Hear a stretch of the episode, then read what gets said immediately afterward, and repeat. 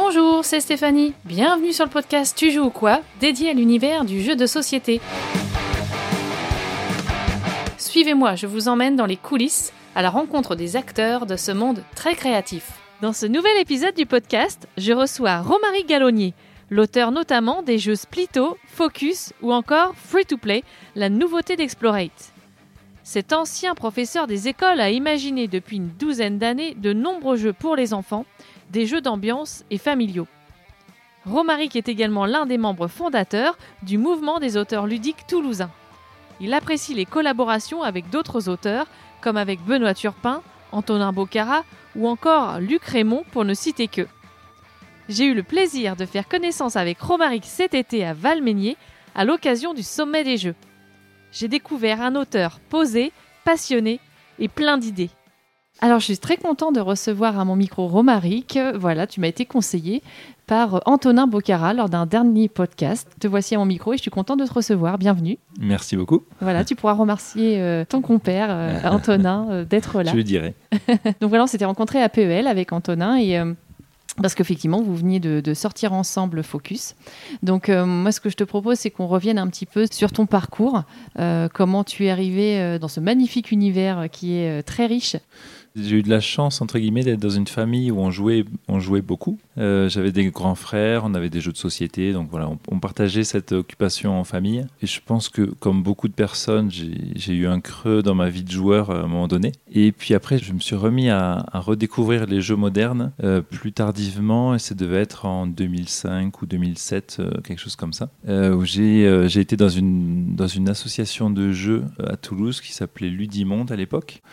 C'est une association qui participait à, l'organisation du festival Alchimie du jeu, qui, qui, existe toujours. Et donc, euh, j'étais avec des amis, puis je, en fait, je me suis rendu compte que l'univers du, jeu de société moderne, il y avait plein de choses que j'avais pas suivies pendant des années.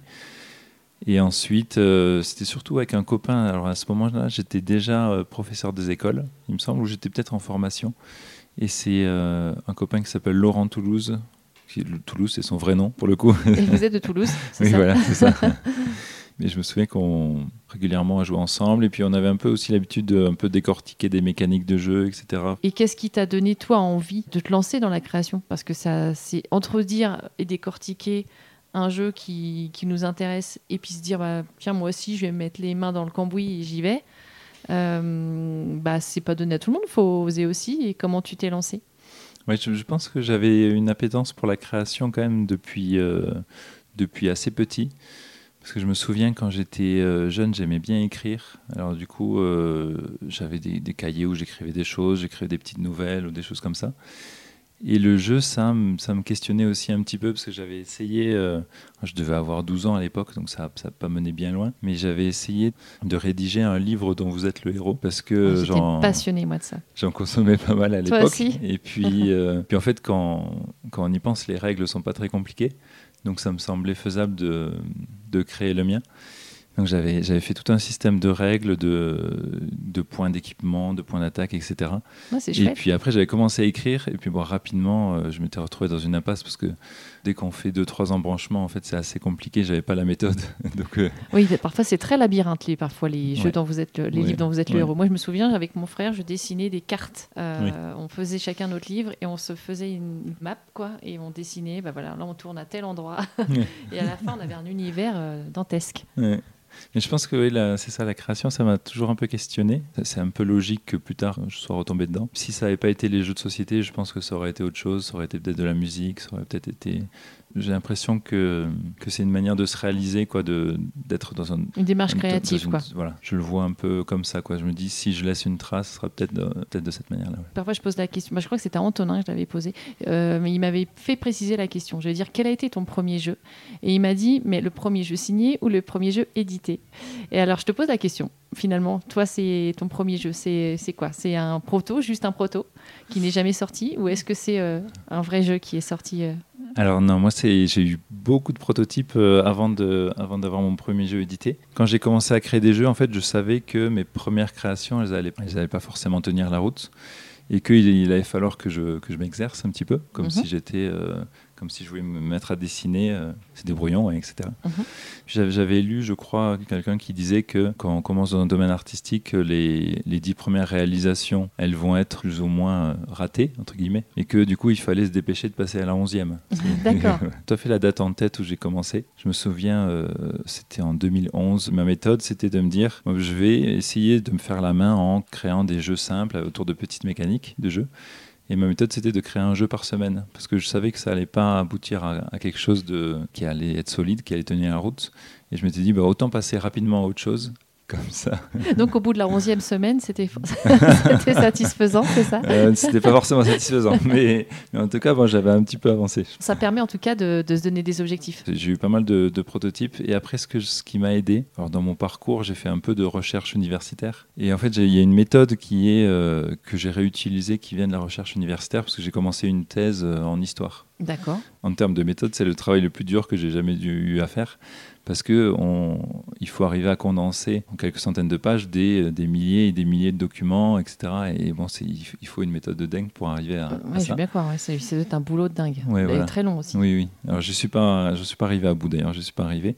Mais par contre, ça m'a fourni des outils ou alors des habitudes. Quoi, de, ben, il faut s'appuyer sur la bibliographie, par exemple. Donc, euh, un de mes réflexes au début, c'était de, je le conseille à, d'autres personnes, c'était de, de lire des ouvrages sur le game design. Ok, Ouais, Il y a beaucoup d'ouvrages en anglais, quoi, du coup. Donc, bon, il faut être un peu à, à l'aise avec l'anglais, mais d'accord. il y en a un qui est très bien, qui est traduit en français, qui s'appelle L'art du game design. Qui, je crois qu'il est difficile à trouver maintenant, peut-être sur le marché de l'occasion. Ça explique des mécaniques, euh, des méthodos? Ce que ça explique, c'est que en fait, euh, souvent, justement, on a l'impression que créer un jeu, c'est créer des mécaniques. C'est pas ce que j'essaye de faire. Pour moi, les, les mécaniques de jeu sont mes outils, mais ma finalité, c'est pas, c'est pas ça. C'est que je veux essayer de véhiculer quelque chose, soit une émotion, soit euh, quelque chose de de Créer une expérience Voilà, en fait. créer une expérience. Ouais. Alors il y a des fois où, ça m'arrive aussi de m'amuser à manipuler des mécaniques juste pour, l'intérêt d'essayer de tester des choses. Mhm.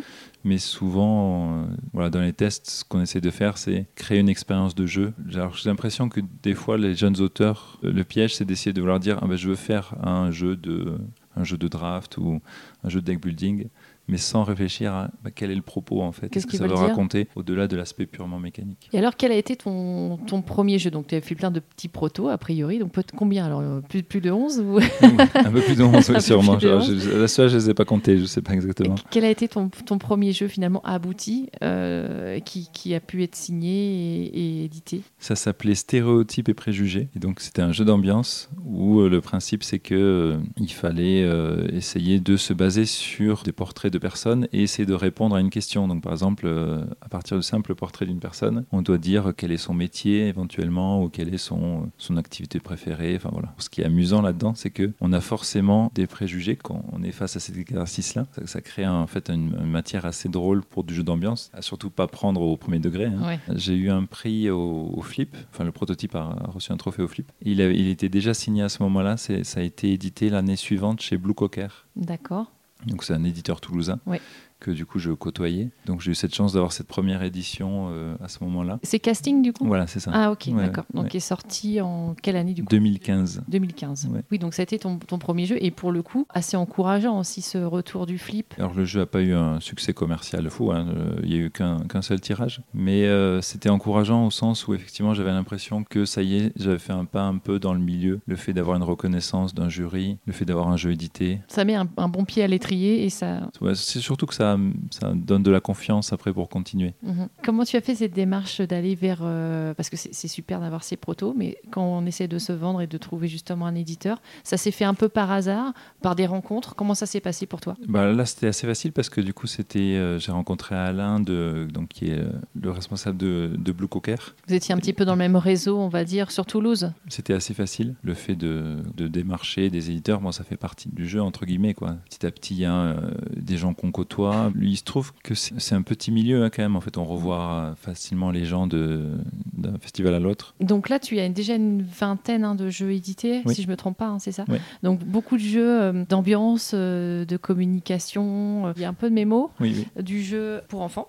Oui. Alors, je vais pas tous les citer, hein, euh, mais des jeux d'enquête coopératif aussi. Enfin, il y a pas mal de, de choses. Donc, il y a Profiler, jeu d'ambiance, euh, Red Panda, Magic Rabbit, euh, et quoi Ça, c'est chez c'est pour Mhm. les enfants. Mm, mm. Il a eu une nomination Spiel. Alors, pas de nomination, mais il était sur la liste des jeux recommandés. Ah oui, c'est ça, la- leur, grande, leur, leur grande liste. Voilà, c'est ça. D'accord, mais ouais. bon, c'est quand même cool. Oui, c'était quand même quelque chose. En 2021, c'est ça. Oui. Ok, donc après on a Speedo Memo, donc là on est sur de la mémoire. Euh, les derniers en, en cours, on a Spito qui est sorti euh, chez Blame Édition, hein, donc l'an dernier. Oui. Euh, Myriade avec Benoît Turpin. Mhm. Et euh, là récemment Focus euh, chez Old Chap avec Antonin Bocara. Donc on peut parler peut-être aussi des collaborations, justement le co-autorat. Pareil, c'est au fil des rencontres. C'était une envie à un moment donné de plus être tout seul euh, pour, pour travailler? Euh, ben, en fait, je pense que c'était un, en fait, un peu un cheminement naturel parce que quand on était à Toulouse, donc on, forcément, euh, j'étais amené à rencontrer d'autres personnes qui étaient un peu comme moi, à être un peu mordus de création de jeux. On s'entraidait déjà naturellement en se montrant chacun ses prototypes, etc., en essayant d'avoir des avis extérieurs. Ce qui nous a amené à, à créer euh, après le, le collectif du, du Malte, le collectif d'auteurs toulousains. Le mouvement des auteurs ludiques toulousains. Oui, voilà, ça. ça, Voilà, ouais. je l'ai. Oui, ouais, oui, à l'origine. Oui, euh, avec euh. Benoît Turpin. En fait, je pense que si j'avais pas rencontré Benoît, je ne me serais pas lancé, pas lancé là-dedans. Mais en fait, oui, on est tous les deux déjà, déjà dans une démarche un peu professionnalisante quoi, à ce moment-là. Et puis on sentait que ça allait euh, être pertinent de se regrouper en collectif. On avait à l'époque le- l'exemple de la Cale, c'était le collectif des auteurs lyonnais qui déjà était assez actif et qui en fait ça donnait envie parce qu'on Mhm. sentait que ils arrivaient à se fédérer, ils arrivaient à avoir une dynamique euh, collective. On, voilà, on considérait les autres auteurs comme des, pas comme des concurrents. Des quoi. partenaires, quoi. Oui, oui, voilà. Bon, c'est une ambiance bon enfant. Surtout que Ouais. ça soit un peu une émulation collective. Oui, quoi. Ouais, tout à fait. Tout à fait. Ouais. Vous êtes nombreux dans ce collectif? Il existe toujours euh, sur Alors ça existe toujours. Moi, je j'habite plus à Toulouse même, donc j'ai moins l'occasion d'aller aux, aux réunions du collectif. Ça fait euh, 8 ans maintenant, du coup, que ça existe. Ils ont, ils ont deux réunions mensuelles euh, dans des barrageux. Voilà. Donc du coup, euh, c'est là que tu as fait ces, ces premières rencontres et donc ces envies de travailler ensemble avec, euh, avec certains auteurs. Mhm. Alors comment ça s'est fait par exemple pour travailler sur, euh, si on prend l'exemple de, de Myriade ouais, bah, Ah, c'est alors, c'est un bon exemple. Ça fait longtemps qu'on a travaillé avec Benoît sur ce prototype. Alors à l'époque, c'était un jeu abstrait avec des dés, donc ça n'a plus rien à voir avec ce que c'est devenu après, parce que Myriade, c'est devenu un, un jeu de tuiles. On recrée un sort de puzzle avec, avec des tuiles. En fait, on a eu euh, tout un développement avec euh, les éditeurs qui étaient intéressés, mais il y avait un coût de production qui était un peu lourd, parce qu'en fait, on utilisait des gros dés qui- qu'on voulait euh, que les gens ne lancent pas mais qu'ils manipulent. C'était des, des dés plus gros que la, la moyenne. D'accord. J'avais eu cette idée d'ailleurs, c'était avec les cubes de construction de mon fils. En fait, euh, il y avait des cubes avec des, ce genre de cubes là où qu'on retourne, il y a des lettres euh, qui écrites dessus, où il y a des dessins. Mhm. des, des cubes pédagogiques un Oui, peu pour oui, les voilà. enfants, ouais, ok. Ouais, exactement. J'étais parti de cette idée-là, de- D'accord. qu'on utilise le dé pas pour le lancer, mais pour le manipuler. Et bon, voilà, l'inconvénient c'était que ça revenait cher à produire. Au bout d'un moment, donc on, on était avec euh, Antoine de Superlude, et au bout d'un moment, on a, fait, on a réussi à, euh, à transformer le dé, qui est un objet en trois dimensions, on a réussi à le transformer en objet de deux dimensions. En fait, les tuiles, elles ont les mêmes probabilités que le, que le dé, donc elles ont, euh, c'est des tuiles, tuiles triangulaires qui ont six, euh, six angles d'un côté, si on compte les, deux côtés. Recto verso, ouais. Voilà, c'est ça. Et donc en fait, en le transformant comme ça, le, le jeu devenait beaucoup plus facilement éditable. Mais en- entre tout ça, il s'est passé, euh, ça- je crois qu'on a signé le jeu en 2017 Mhm. ou, ou environ, et il est sorti cette année euh, au printemps là. Ce qui fait que ça a été un, un cheminement un peu, un peu long, un peu chaotique, mais bon, finalement, voilà, on est content de, que ça puisse, puisse faire. C'est un jeu de logique, hein, c'est ça. hein? Oui, alors c'est un sorte de casse-tête euh, compétitif. Parce que souvent, quand on, quand on pense à casse-tête, on pense à jeu solo. Et nous, ce qu'on voulait faire, c'était un, jeu style casse-tête, style un peu smart games, mais euh, où tout le monde joue en même temps. Et donc, euh, il faut se dépêcher de réaliser son casse-tête pour valider le défi. L'idée, je pense que la bonne idée, entre guillemets, qu'on a trouvée, c'est que forcément, il y a des joueurs ou des enfants qui vont être plus à l'aise dans ce type de logique. Et en fait, plus on gagne plus c'est difficile. Mhm. Donc, ce qui fait que naturellement, l'équilibre va se faire entre les joueurs et que, en fait, même ceux qui au début euh, ils tâtonnent, en fait, ils vont réussir à réaliser des, des défis. Ça enlève un peu ce, ce côté frustrant peut-être que ça peut, ça Oui. peut avoir parfois. Ouais, ouais. Quand on tombe sur des plus forts que soi. Oui. Sur Focus, par exemple, comment vous avez travaillé avec euh, Antonin, donc un jeu à deux, d'association d'idées, hein, on peut dire ça Oui. comme ça.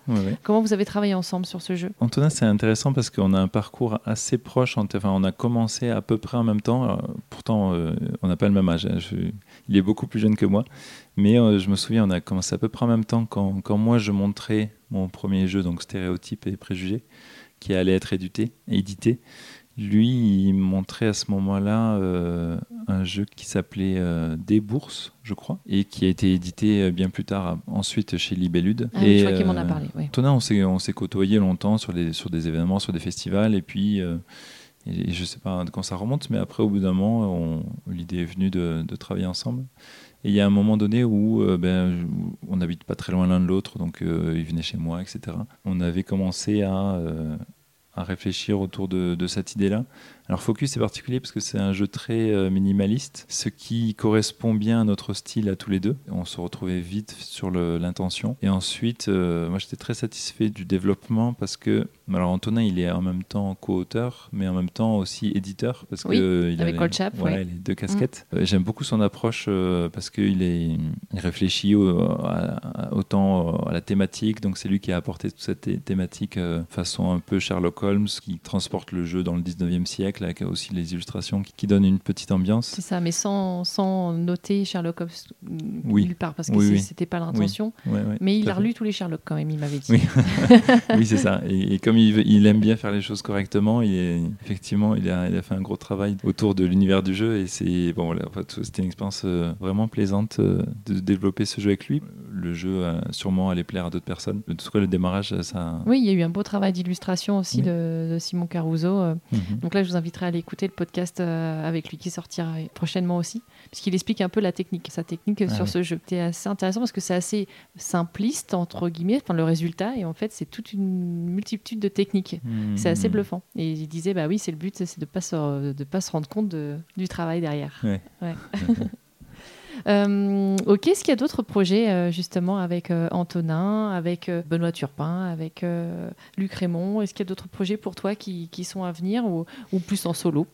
Euh, alors, euh, avec euh, Antonin, on a une, une actualité qui est assez proche là. Avec, on a créé un, concept de puzzle édité sous le nom de Puzzle Aventure. Ça sera chez Gameflow, un éditeur qui a fait une gamme de, de jeux qui a. Ma première aventure. Les livres, ma première aventure. Oui, ouais, ma fille est fan. Je vois ce, de ce dont tu parles. Voilà, c'est ça. C'est le livre qui, qui fonctionne très bien. C'est un peu les premiers livres dont vous êtes le héros, comme on parlait tout à l'heure. On, on, pourrait le voir comme ça, c'est vrai quand on est arrivé les, pour les voir, c'était euh, Cannes cette année, je crois, ou l'an dernier, je ne sais plus maintenant, le temps, temps, passe si vite. On leur apportait le concept, on, avait appelé ça ma toute première aventure, donc c'était même avant du coup le... Avant le livre du coup Avant le livre. On visait sur euh, autour de 4-5 ans pour ces, ces puzzles-là. L'idée c'est qu'il y a une activité de puzzle classique, de, il faut reconstituer une image, et ensuite, une fois qu'on a fait ça, euh, il y a une autre partie qui est que, ben, en fait, il y a un jeu qui commence. D'accord. Donc la première étape, c'est un peu façon euh, où est Charlie, c'est-à-dire que dans la grande image, il y a plein de détails, il y a plein de personnages. Mhm. La première étape, c'est de retrouver un, des personnages. Donc il y a toujours trois personnages, euh, comme dans les, un peu comme à la façon des livres. On prend la pièce sur laquelle est le personnage, on la retourne et au dos de la pièce de puzzle, du coup, il y a euh, le personnage qui parle, il y a une petite bulle euh, de bande dessinée, il nous lance dans une quête. D'accord. Et ce qui fait qu'en fait, ça va nous amener à une autre pièce de puzzle qu'on va défaire, etc. Il y a toute une histoire qui se, qui se déroule de cette manière-là.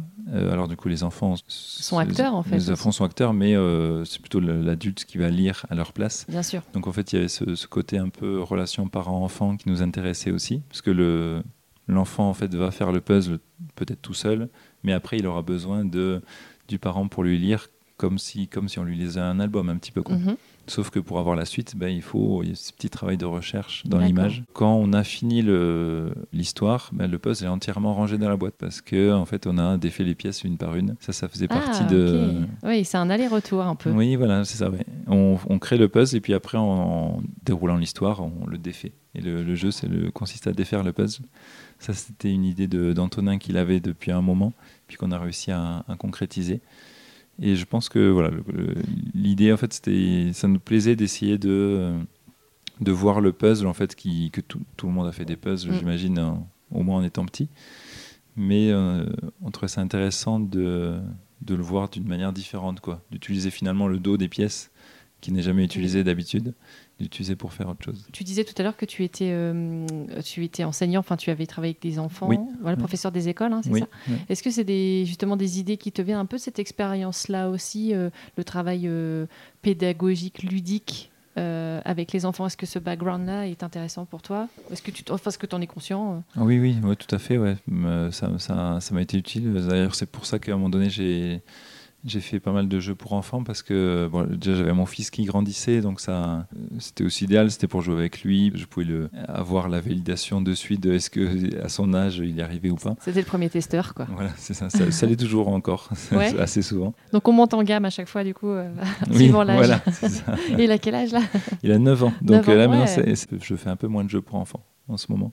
Pour enfants, j'entends, euh, c'est en dessous de 8 ans, quoi, euh, catégorie jeux enfants. D'avoir été professeur des écoles, oui, ça apporte un peu une- un regard sur euh, quelles compétences on a à quel âge, etc.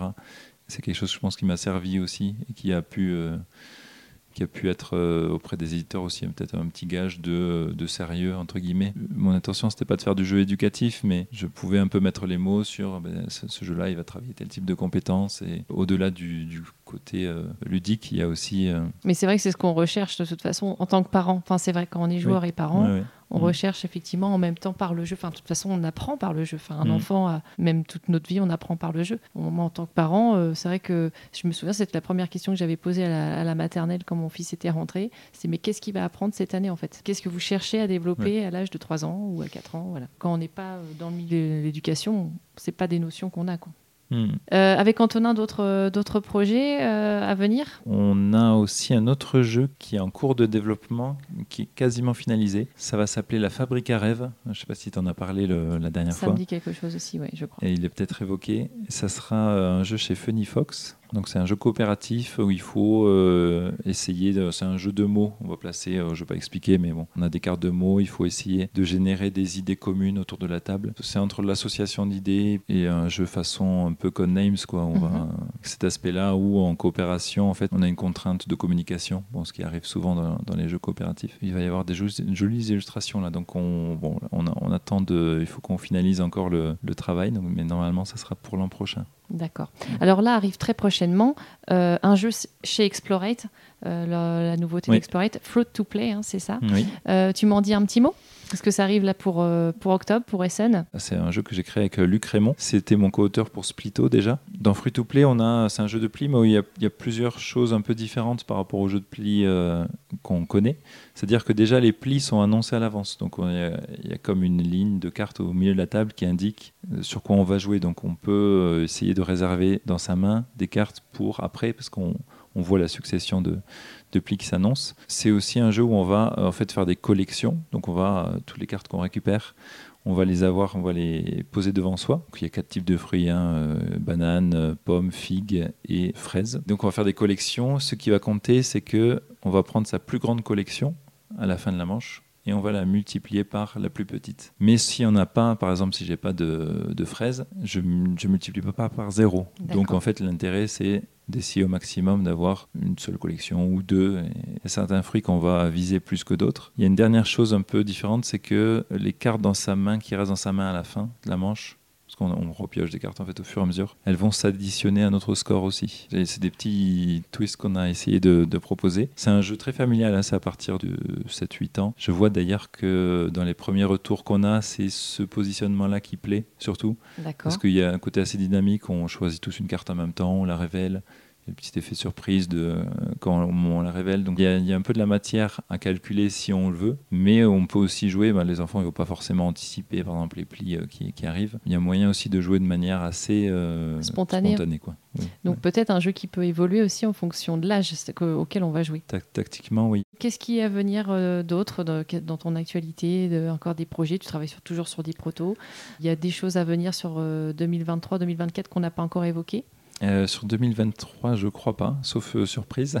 Euh, parce que bon, la fin d'année va arriver vite, donc euh, non, je crois pas. Et pour 2024, oui, il y a d'autres projets ouais, en co-création. Euh, maintenant, je fais quasiment que des, que des co-créations. C'est une formule de travail qui me convient bien, parce que bah, bah, déjà, il y a l'aspect un peu relation humaine, quoi, avec, euh, avec des copains, etc. Il y a cet aspect-là que, en fait, être auteur de jeu, c'est un métier assez solitaire. hein. C'est la semaine, la plupart du temps, je suis chez moi, je travaille de mon, de mon ordi. Parce que là, on peut le dire, tu, tu es auteur à plein temps. Oui. Ok, ouais. donc tu n'es plus un- instituteur. Oui, oui, c'est ça. ouais, Je suis auteur à plein temps. Auteur à de- plein temps. Depuis de- combien de temps? Ça doit faire à peu près 4-5 ans, je dirais. Je sais plus, là, j'ai plus en tête, mais ça commence à faire un- quelques années, oui. Oui, donc Mm. effectivement, métier solitaire, et c'est important de voir du monde pour, euh, pour échanger les idées, justement. Oui, voilà. Et Mm. puis il y a des fois où en fait on est bloqué dans des impasses. Puis, en fait, je pense qu'il y a pas mal de jeux euh, que en, en mélangeant deux regards. Enfin, il y a plein de jeux que j'ai fait en co-création que j'aurais pas été capable de faire tout seul. Parce que en fait, des fois, on, est, un peu enfermé dans sa propre logique. Et c'est là où l'avantage d'avoir un co-auteur, c'est que quelqu'un d'autre qui va venir débloquer, qui va venir proposer des choses.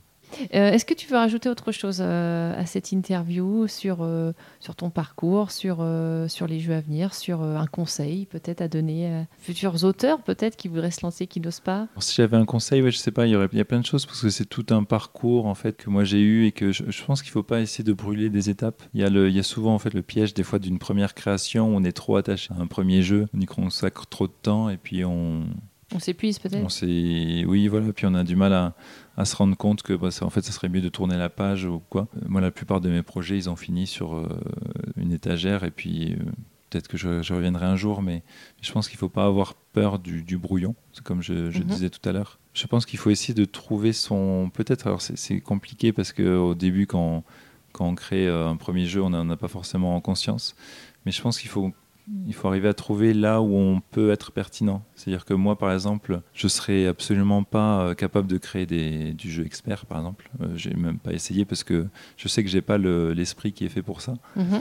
Voilà, j'ai pas l'esprit assez logique, je pense assez, assez matheux pour ça. D'accord. Euh, par contre, mon, mon ressenti, c'est que j'aimais créer des expériences de jeu. J'ai un esprit assez synthétique, ce qui fait que euh, je, me, je- me concentre sur une mécanique. Voilà, et, et- et ce qui compte pour moi, c'est l'interaction qui- qu'il y a souvent entre les joueurs. Je pense que voilà, ce qui est important, c'est d'arriver à voir là où on peut être, là où on peut être bon, et essayer de faire en fait, des jeux qui, Qui nous qui correspondent nous, en fait. qui nous correspondent ou qui Ouais. nous plaisent, ouais, tout simplement. Mm. Ouais.